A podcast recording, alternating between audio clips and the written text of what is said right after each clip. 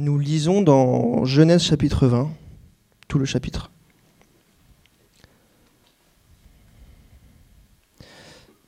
Abraham partit de là pour la région du Negev. Il s'installa entre Kadès et Chour et fit un séjour à Guérard. Abraham disait à propos de sa femme Sarah, c'est ma sœur. Abimelech, roi de Guérard, fit enlever Sarah. Alors Dieu apparut à Abimelech dans un rêve pendant la nuit et lui dit, Tu vas mourir à cause de la femme que tu as enlevée, car elle est mariée. Abimelech, qui ne s'était pas encore approché d'elle, répondit, Seigneur, détruirais-tu même une nation juste? Ne m'a-t-il pas dit qu'elle était sa sœur, et elle-même n'a-t-elle pas dit qu'il était son frère? C'est avec un cœur intègre et des mains innocentes que j'ai agi. Dieu lui dit dans son rêve, Je sais moi, aussi que tu as agi avec un cœur intègre, si bien que je t'ai moi-même empêché de pécher contre moi. Voilà pourquoi je n'ai pas permis que tu la touches. Maintenant, rends la femme de cet homme, car c'est un prophète. Il priera pour toi et tu vivras. Mais si tu ne la rends pas, sache que tu mourras, toi et tout ce qui t'appartient. Abimelech se leva de bon matin, appela tous ses serviteurs et leur raconta toute l'affaire. Ces gens furent alors saisis d'une grande frayeur. Abimelech appela aussi Abraham et lui dit Qu'est-ce que tu nous as fait? Quel péché ai-je commis contre toi pour que tu fasses venir sur moi et sur mon royaume un si grand péché? Tu as commis envers moi des actes qui ne doivent pas se commettre. Abimelech dit encore à Abraham, Quelle intention avais-tu pour agir ainsi? Abraham répondit, Je me disais qu'il n'y avait sans doute aucune crainte de Dieu dans ce pays, et que l'on me tuerait à cause de ma femme. De plus, il est vrai qu'elle est ma sœur, puisqu'elle est la fille de mon père. Seulement, elle n'est pas la fille de ma mère, et elle est devenue ma femme. Lorsque Dieu m'a fait errer loin de ma famille, j'ai dit à Sarah, Voici l'acte de bonté dont tu pourras faire preuve envers moi. Partout où nous irons, présente-moi comme ton frère.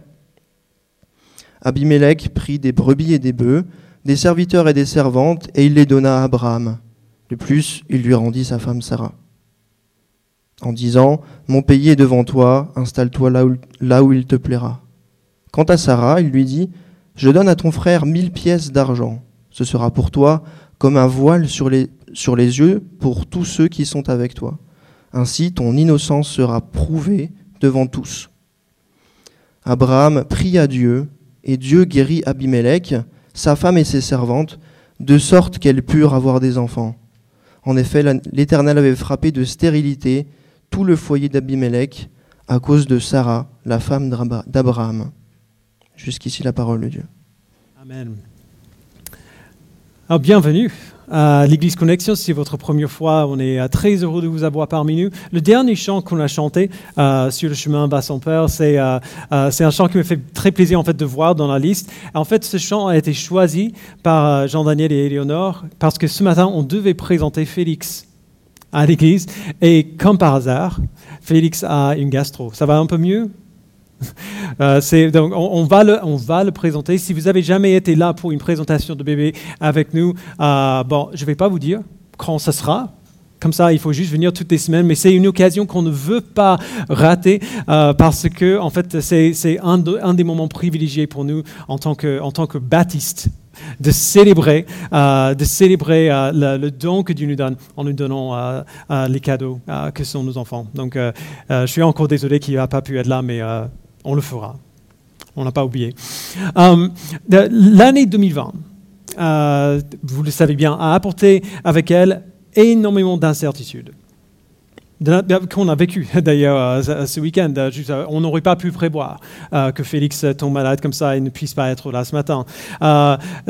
cette année passée nous a apporté de l'incertitude sur l'avenir proche et sur l'avenir plus lointain. genre, on sait maintenant qu'il y a un plan, qu'il y a un certain nombre de choses qu'on aimerait voir se passer, qu'on aimerait mettre en place, mais en fait, on ne sait pas exactement ce à quoi les choses vont ressembler dans six mois, dans un an. Qu'on réalise non, à, à, vrai dire, cette incertitude n'est pas nouvelle. Euh, euh, euh, cette année passée a simplement servi à, mettre en lumière un désir que tous les êtres humains ont toujours eu. ce que nous voulons en tant qu'être humain, euh, autant que presque toute autre chose, c'est de l'assurance.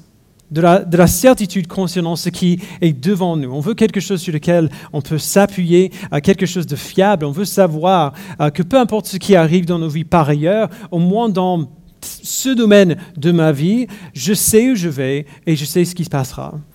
Parce que lorsqu'on a de l'assurance, on a du repos. Quand on sait ce qui va se passer, on peut se reposer. On n'a pas besoin d'être stressé par cela parce qu'on peut se préparer mentalement, euh, émotionnellement, spirituellement pour ces choses. Le problème, c'est que notre incertitude est bien souvent liée, pas seulement au monde extérieur, mais à nous-mêmes on, est rempli d'incertitudes parce qu'on sait à quel point nous ne sommes pas fiables. Et donc, même si on pourrait avoir des tonnes de certitudes par ailleurs, on n'a aucune certitude dans notre capacité à suivre le chemin euh, qu'il faut suivre pour y aller. Le, texte d'aujourd'hui euh, qu'on vient de lire, Genèse 20, est bizarrement d'une aide juste énorme pour ce type d'incertitude que nous ressentons. Euh, je dis bizarrement parce qu'à la première lecture, vous avez sûrement remarqué, on dirait euh, un peu qu'il nous donne encore plus d'incertitude qu'avant. Jack était à côté de moi quand on lisait le texte, il dit Ah bon? On n'aurait pas pu prévoir qu'Abraham fasse un truc comme ça qui se comporte de cette manière. Genèse 19, qu'on a lu dimanche dernier, est très sombre, très déprimant. Le, neveu d'Abraham fait des choses horribles, les gens de Sodome font des choses horribles, et Sodome et Gomorre sont jugés pour, le péché et, détruites. Du coup, après qu'on lit, euh, lise Genèse 19, euh, la seule chose qu'on veut, c'est retourner à notre héros, Abraham, dès que possible. Et puis, on continue de lire et on voit que notre héros euh, nous déçoit. On, le voit dans une histoire qui est presque aussi sombre que celle qu'on a vue le chapitre précédent. Euh, ce qu'on voit dans ce chapitre est essentiellement une chose, euh, une chose qu'on voit en fait de manière différente à répétition pendant tout ce chapitre, et c'est que Dieu protège et honore son alliance. Et il nous montre cela dans ce chapitre par cet échec juste énorme du héros de cette histoire, Abraham. Après les événements à Sodome et Gomorre, on, revient pour trouver Abraham qui fait un voyage, qui s'installe, euh, euh, euh, enfin à un endroit, et il fait un séjour dans un endroit appelé Guérard. On ne sait pas pourquoi il y va avec sa femme Sarah, l'auteur ne nous dit pas, et ça n'a aucune importance à vrai dire. Ce qui est important, c'est que tout comme dans le chapitre 12, où, euh, ils étaient en Égypte et Abraham demande à Sarah de dire à tout le monde qu'elle n'est pas sa femme mais sa sœur. En fait, il refait la même chose qu'il a fait avant. Alors, ce qu'il dit est à moitié vrai, euh, comme, on, voit au, verset 12. Sarah est sa demi-sœur. Alors je sais que c'est un peu bizarre, mais ça se faisait à l'époque. Euh, ok, on va juste euh, euh, mettre de côté ça parce que ça, ça se faisait. C'était sa demi-sœur. il n'y avait pas beaucoup de personnes autour et ainsi de suite. Mais même si ce n'est pas entièrement un mensonge, évidemment, ce n'est pas tout à fait honnête non plus. Euh, Abraham demande à Sarah de dire euh, qu'elle est sa sœur parce qu'il a peur que si les gens savent qu'elle est sa femme, lui, Abraham, sera tué et Sarah sera enlevée. Alors on peut comprendre euh, sa crainte, on peut comprendre son idée, mais si on réfléchit un petit peu, on voit que en disant que Sarah n'est pas sa femme, mais plutôt sa sœur, lui ne sera peut-être pas tué, mais elle pourrait quand même être prise par quelqu'un d'autre. Donc il s'attend à ce que ça arrive à ce que Sarah soit prise, et il a raison. Et du coup, il s'offre la voie de la facilité pour cette possibilité-là. On, a dit que le neveu d'Abraham, Lot, était le pire papa du monde. Abraham, lui, peut-être le pire mari du monde. C'est deux fois qu'il fait ça maintenant. Euh, et donc le roi de Guérard, euh, dans ce texte, il est appelé Abimelech. On le rencontre euh, au début du chapitre. Euh, ce mot Abimelech n'est pas un nom propre, mais, un titre qui veut simplement dire roi ou souverain, comme le pharaon d'Égypte. C'est pour ça qu'il y a plusieurs Abimelech dans, la Bible. mais voici le premier Abimelech qu'on rencontre dans la parole, et, on ne sait pas grand-chose sur lui, sauf que c'est un roi païen. Il ne connaît pas le Dieu d'Abraham. Et donc, Abraham et Sarah viennent à Guérard au verset 1, et puis les choses se déroulent très vite. Au verset 2, Abraham dit que Sarah est sa sœur, et tout de suite après, on voit qu'Abimelech fait enlever Sarah. Et quand on roi euh, euh, à l'époque fait enlever une femme et l'amène chez lui, on le sait pourquoi, pour qu'elle soit sa femme. Alors, je vais poser la question euh, à laquelle vous pensez peut-être, mais si vous avez suivi l'histoire, mais que pas grand monde n'osera dire, dire à haute voix, elle n'est pas très, très, très vieille. Sarah? À cette époque, elle, avait déjà, euh, on a vu euh, dans le chapitre 18, 90 ans. Pourquoi euh, Alors, on a vu au chapitre. Ah oui, il y, a des, femmes âgées, évidemment, qui sont ravissantes, mais quand même, ce qu'on voit ici est un peu étrange. Un roi, normalement, il a envie d'épouser quelqu'un qui va aider à, sa ligne et de continuer. Un, roi qui pourrait prendre toutes les femmes qu'il voulait, il prend une centenaire pour être sa femme. Alors, pourquoi? Dans le contexte, en fait, ça a du sens. Euh, c'est une décision politique qui fait. Abraham est un homme qui est riche, qui est puissant, et se marier dans sa famille aurait été une bonne décision politique pour le roi, pour, pouvoir éventuellement faire alliance avec, euh, avec, avec Abraham. Et donc, Abimelech fait enlever Sarah, et tout de suite au verset 3, on voit quelque chose d'inattendu. Alors Dieu apparut à Abimelech dans un rêve pendant la nuit et lui dit, Tu vas mourir à cause de la femme que tu as enlevée, car elle est mariée. Alors, normalement, dans une telle situation, à quoi est-ce qu'on s'attendrait? On s'attendrait à ce que Dieu parle à Abraham, donc son élu, l'homme qu'il a choisi pour être le moyen par lequel il va bénir toute la terre. On s'attend à ce qu'il parle à lui, Abraham, pour lui dire de confesser son mensonge. Dire non, non, non, en fait c'est ma femme, ne l'enlevez pas. Ou alors, on s'attendrait simplement à ce que Dieu lui dise avant de ne pas aller dans cette ville. Ne, pas, ne va pas là parce qu'elle va se faire enlever si tu le fais. On s'attendrait à ce que Dieu parle avec le héros de l'histoire. Mais il discute plutôt avec le païen. On voit ensuite au verset 4, Abimelech, qui ne s'était pas encore approché d'elle, répondit, Seigneur, détruirais-tu même une nation juste?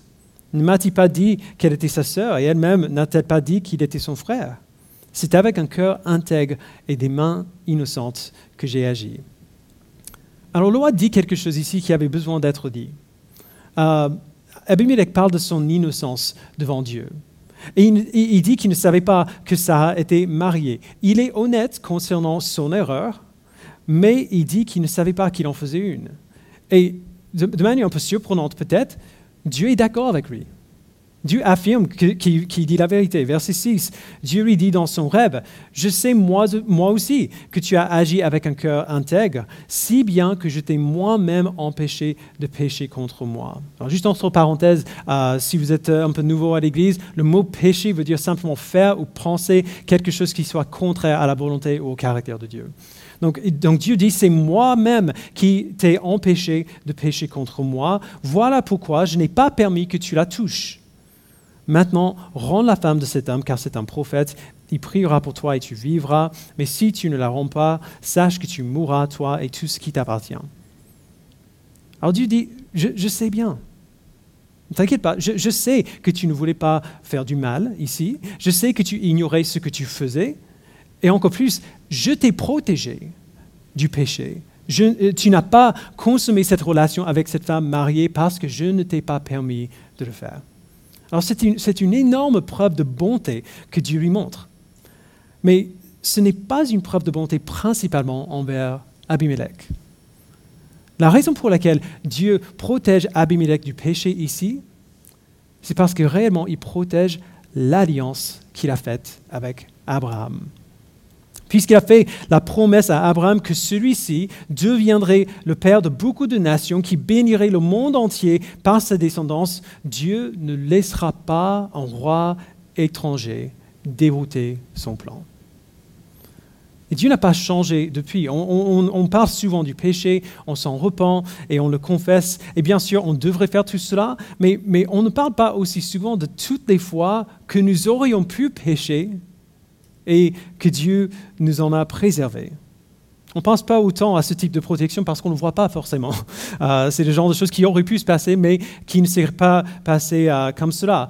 Euh, ce n'est pas pour rien que dans la prière que Jésus a enseignée à ses disciples, il leur enseigne à prier, ne nous expose pas à la tentation, mais délivre-nous du mal.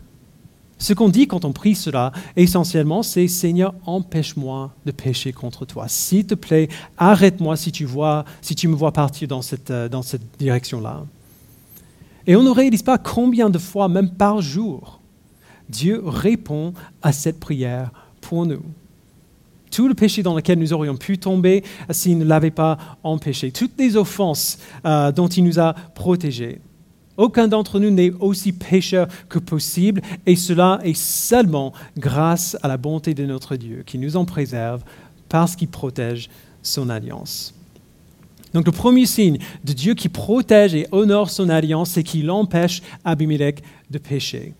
Le prochain signe de cette protection de Dieu qu'on voit, c'est qu'Abimelech n'hésite pas, même s'il ne connaît pas ce Dieu, même si, même si euh, Dieu lui parle dans un rêve, alors il peut l'imaginer, il n'hésite pas à faire ce que Dieu lui dit de faire. Verset 8, Abimelech se leva de bon matin, appela tous ses serviteurs et leur raconta toute l'affaire. Ces gens furent, ah, alors saisis d'une grande frayeur.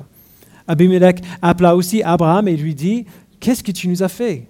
Quel péché ai-je commis, euh, commis contre toi pour que tu fasses venir sur moi et sur mon royaume un si grand péché? Tu as commis envers moi des actes qui ne doivent pas se commettre. Abimelech dit encore à Abraham, Quelle intention avais-tu pour agir ainsi? Alors, pensez un peu au contexte de cette situation. Abraham connaît Dieu. Il croit en lui, il a été déclaré juste à cause de sa foi. Il parlait à Dieu comme à un ami. Mais c'est Abimelech, ce roi païen, qui vient donner à Abraham des leçons de moralité. Pourquoi? Parce qu'il craint ce Dieu qui lui a parlé. Il est impressionné par l'expérience. Euh, on voit au verset 8 que ses serviteurs aussi, quand ils entendent ce qui s'est passé, eux, ils ont peur aussi. Par, contraste, quand Abraham s'explique, il dit, euh, au verset 11, il dit quelque chose de super ironique ici. Verset 11, Abraham répondit, je me disais qu'il n'y avait sans doute aucune crainte de Dieu dans ce pays et que l'on me tuerait à cause de ma femme.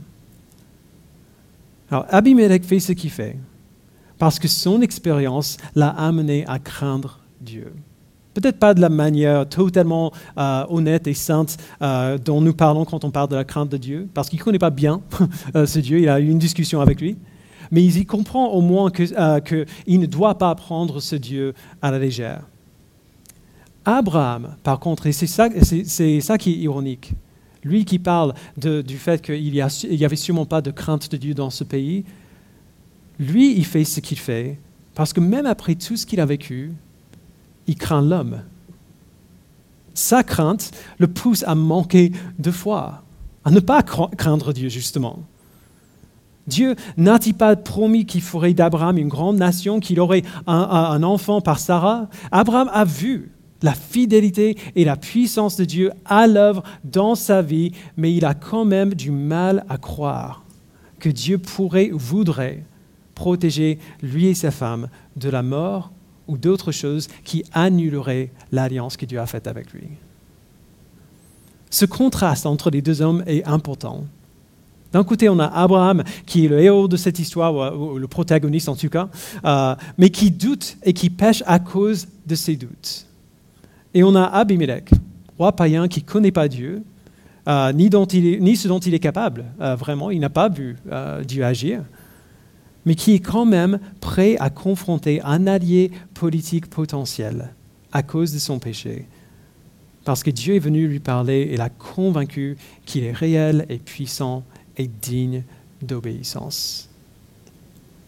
Alors ces deux hommes, dans leur contexte très différent, reçoivent le même message de Dieu, de deux manières bien différentes à cause de leur contexte.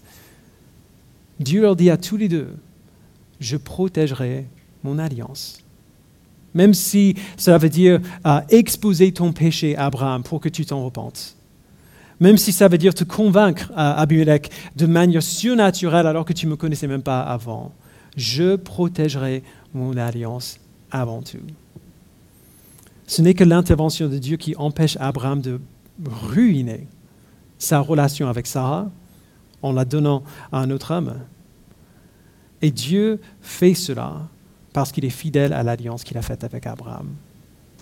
Alors, Dieu protège son alliance. Il le fait en protégeant Abimelech du péché d'abord, et en le poussant à une obéissance immédiate quand, il lui dit euh, ce qu'il a fait. La partie suivante nous semblera peut-être étrange, euh, parce que ce qu'on voit n'est pas quelque chose qui se fait aujourd'hui en France. Euh, Abimelech donne à Abraham des dons très publics et très généreux. verset 14. Abimelech prit des brebis et des bœufs, des serviteurs et des servantes, et il les donna à Abraham. De plus, il lui rendit sa femme Sarah en disant, Mon pays est devant toi, installe-toi où il te plaira. Quant à Sarah, il lui dit, Je donne à ton frère mille pièces d'argent. Ce sera pour toi comme un voile sur les yeux pour tous ceux qui sont avec toi. Ainsi ton innocence sera prouvée devant tous.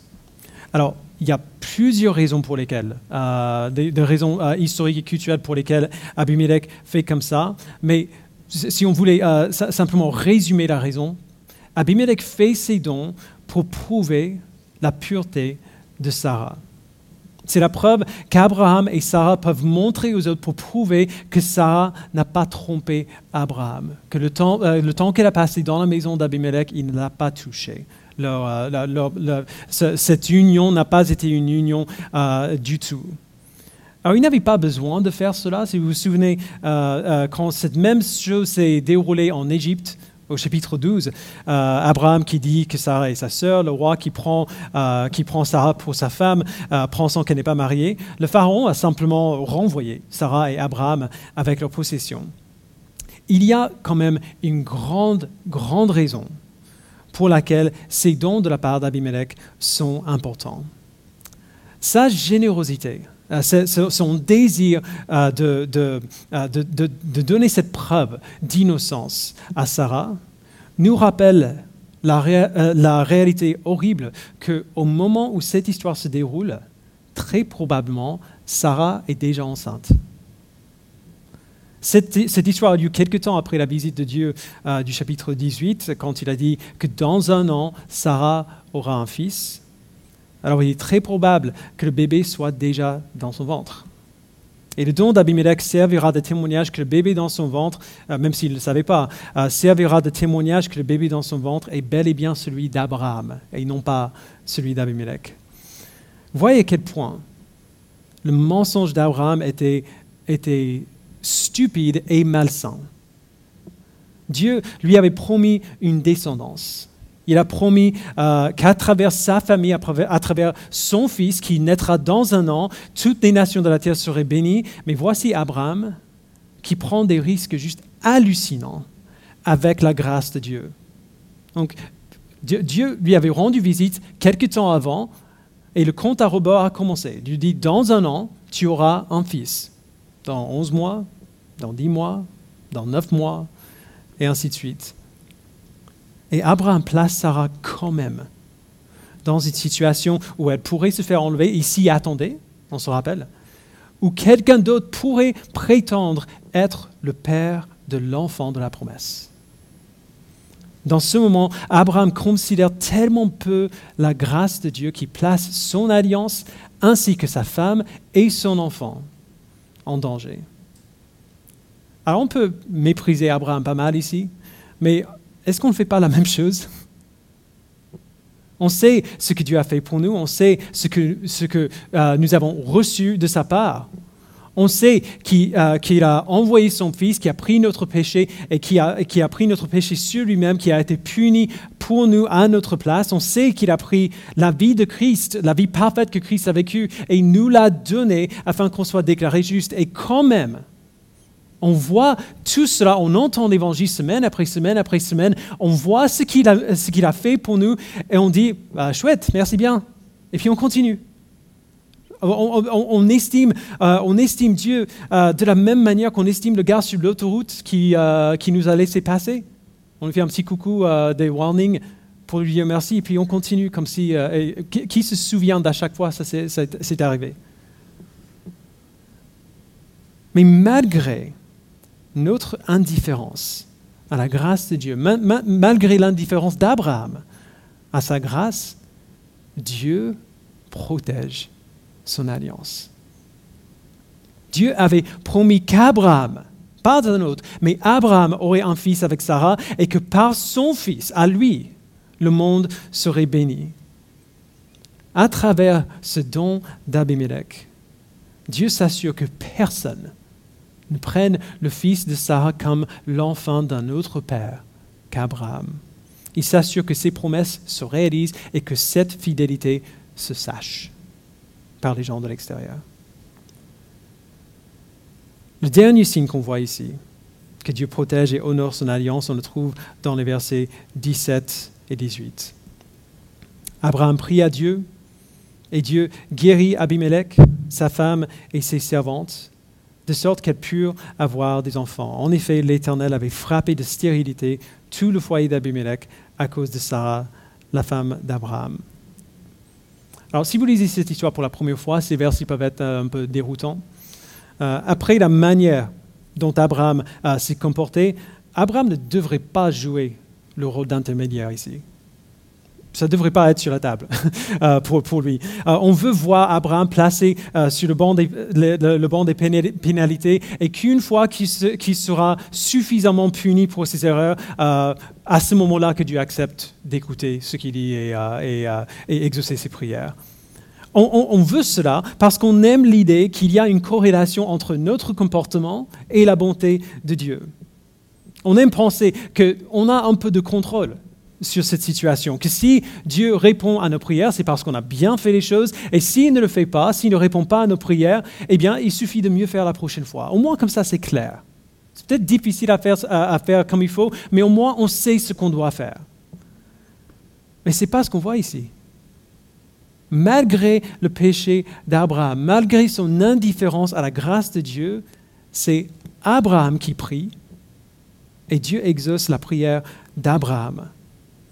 Et cela arrive parce que la bonté de Dieu envers Abimelech ici, euh, pour guérir, euh, pour guérir euh, les, femmes qui étaient rendues stériles à cause de Sarah, ce qui est normal, juste entre parenthèses, je trouve ça un peu normal qu'il y ait une conséquence, parce que quand même, enlever, la enlever quelqu'un pour venir dans sa femme, c'est juste mes lunettes culturelles du 21e siècle qui parlent, qui parlent ça, mais je trouve ça plutôt juste. Mais la bonté de Dieu en guérissant la, la, maison d'Abimelech n'a rien à voir avec son comportement à lui, ni avec le comportement d'Abraham.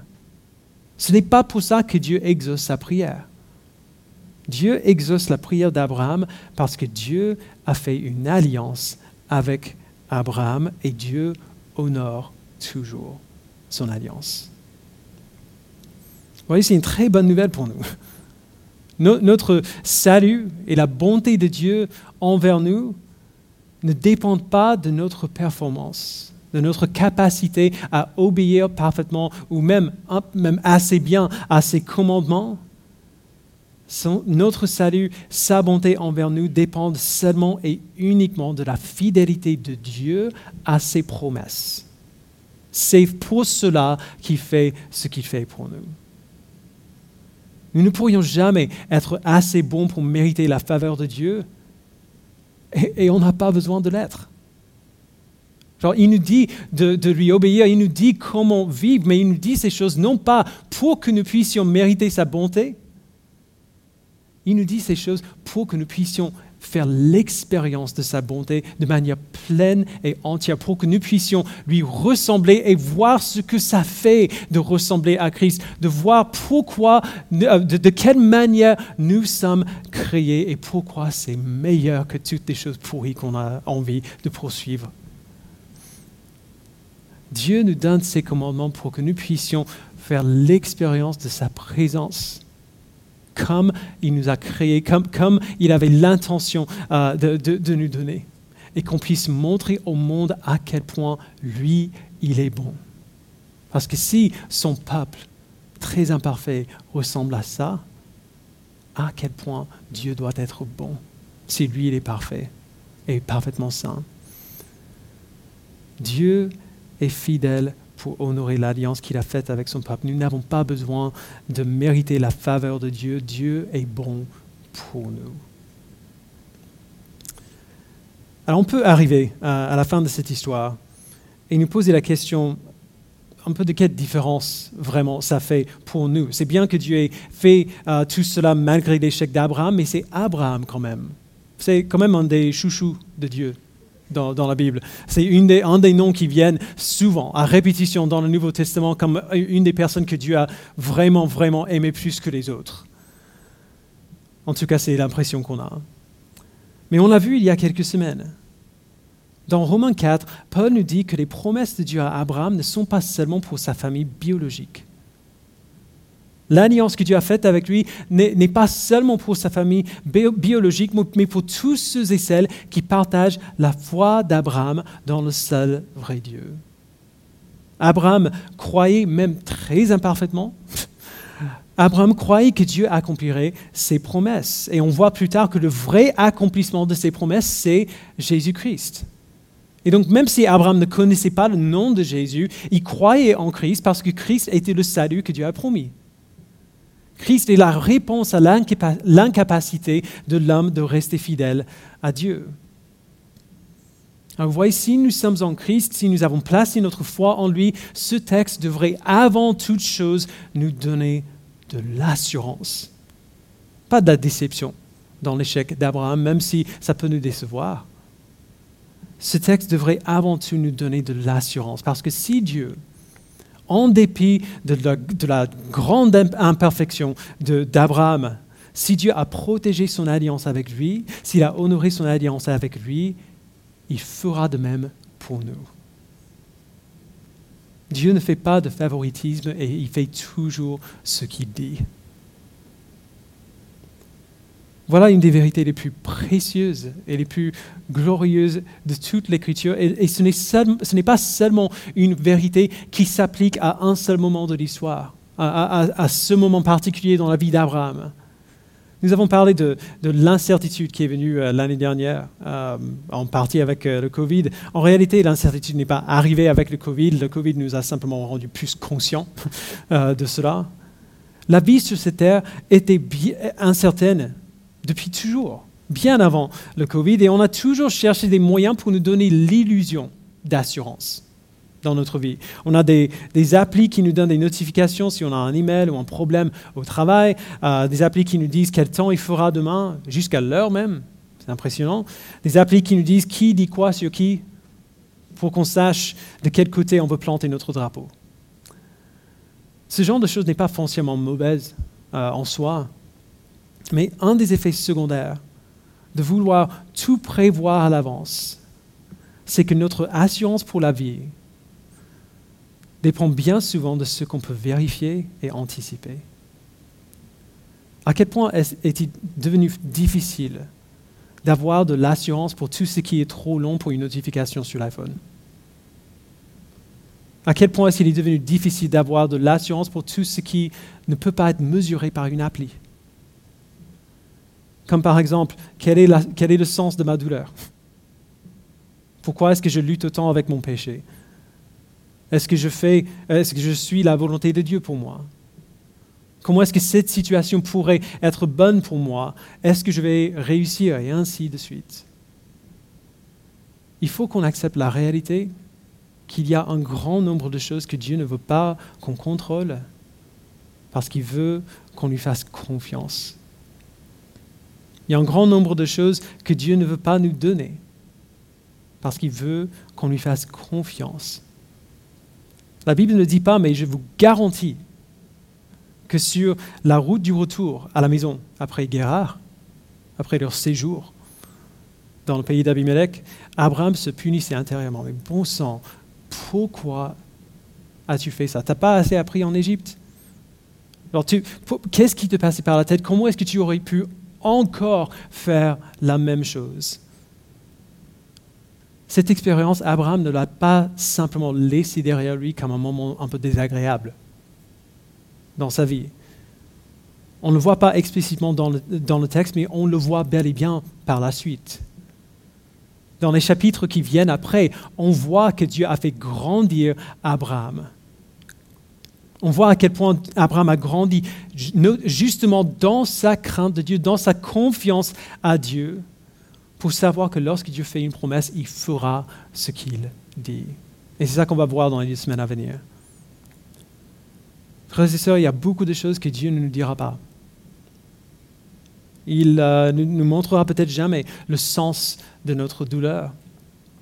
Il nous, nous montrera euh, peut-être jamais pourquoi il n'enlève pas simplement la tentation à un péché particulier dans, notre vie. Il ne nous donnera peut-être pas des instructions détaillées euh, concernant où on devrait vivre ou quel métier on devrait faire. Il nous expliquera peut-être jamais comment telle ou telle situation pourrait vraiment être bonne pour nous. Mais on peut savoir, sans aucun doute, que Dieu protégera son alliance et qu'il honorera son alliance. Et pas seulement son alliance avec Abraham. Vous vous souvenez de ce que Jésus a dit à son dernier repas avec ses disciples? C'est ce qu'on répète chaque dimanche quand on prend la scène, comme on, comme on va faire dans un instant. Il a pris le pain et a dit, ceci est mon corps qui est rompu pour vous, faites ceci en souvenir de moi. Et puis il a pris la coupe et a dit, donc c'est 1 Corinthiens 11, 25, cette coupe est quoi? La nouvelle alliance en mon sang. Quand Christ est venu, il a accompli l'alliance de Dieu avec Abraham et il y a mis fin. Parce qu'il a parfaitement accompli toutes les conditions de l'alliance que Dieu a faite avec son peuple. Et à la place de cette alliance-là, Christ a établi une nouvelle alliance avec son peuple. Un peuple qui ne se limite pas, euh, du coup, par des lignées biologiques, mais un peuple qui, est défini par la foi. Et qu'est-ce que cette nouvelle alliance? Qu'est-ce que cette nouvelle alliance? On la voit décrite dans Jérémie 31, 31 34. Et, gardons en tête que quand il parle de la maison d'Israël ici, euh, il parle de tous ceux qui ont placé leur foi dans le Sauveur que Dieu a promis à Israël. Donc il parle de nous. Il dit Jérémie 31, 31, Voici que les jours viennent, déclare l'Éternel, où je conclurai avec la communauté d'Israël et la communauté de Juda une alliance nouvelle. Elle ne sera pas comme l'alliance que j'ai conclue avec leurs ancêtres le jour où je les ai pris par la main pour les faire sortir d'Égypte. Eux, ils ont violé mon alliance alors que moi j'étais leur maître, déclare l'Éternel. Mais voici l'alliance que je ferai avec la communauté d'Israël après ces jours-là, déclare l'Éternel. Je mettrai ma loi à l'intérieur d'eux. Je l'écrirai dans leur cœur. Je serai leur Dieu et ils seront mon peuple. Personne n'enseignera plus son prochain ni son frère en disant Vous devez connaître l'Éternel car tous me connaîtront, depuis le plus petit jusqu'au plus grand d'entre eux, déclare l'Éternel. En effet, je pardonnerai leurs fautes et je me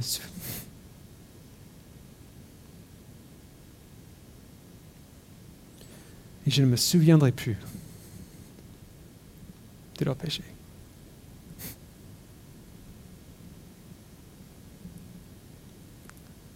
Voilà l'alliance que Dieu a faite avec nous.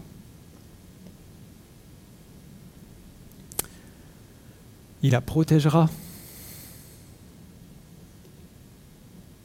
et il l'honorera. Il nous protégera du péché. Il nous convaincra de péché lorsque nous tombons et nous ferons obéir de mieux en mieux et de plus en plus alors qu'on s'approche de lui. Il prouvera que nous sommes bel et bien ses enfants, que notre foi n'est pas une, euh, n'est pas une fiction qu'on s'est inventée. Il prouvera que nous sommes ses enfants, il nous écoutera et nous répondra lorsque nous lui parlons. Et tout cela, peu importe ce qui arrive. Je ne sais pas si vous avez remarqué, mais dans cette nouvelle alliance que Dieu a conclue avec nous, qu'il a décrit dans Jérémie 31, il n'y a aucune condition qui est placée sur nous. C'est Dieu qui fait tout cela.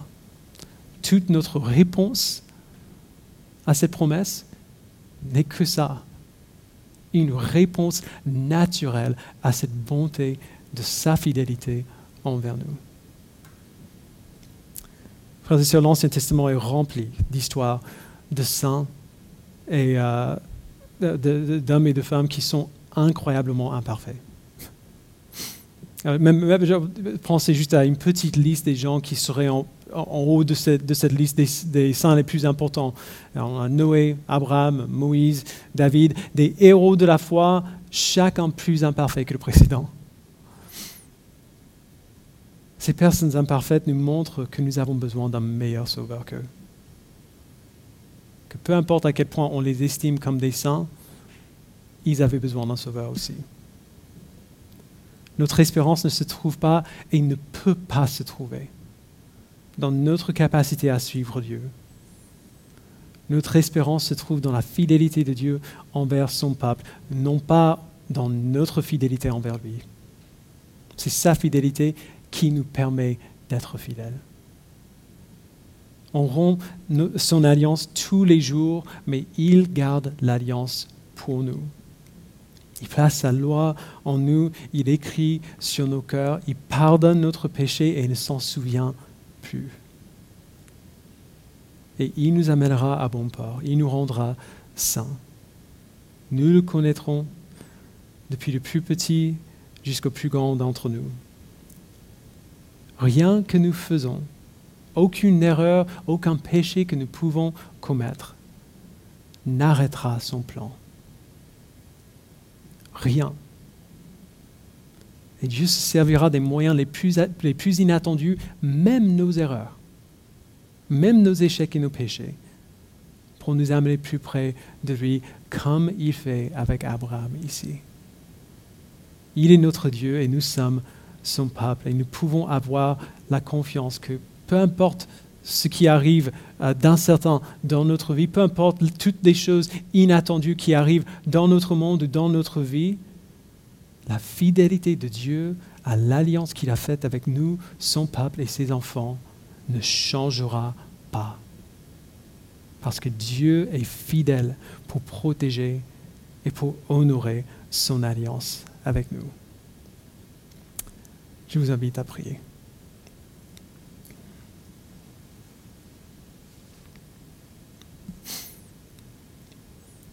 Père, nous euh,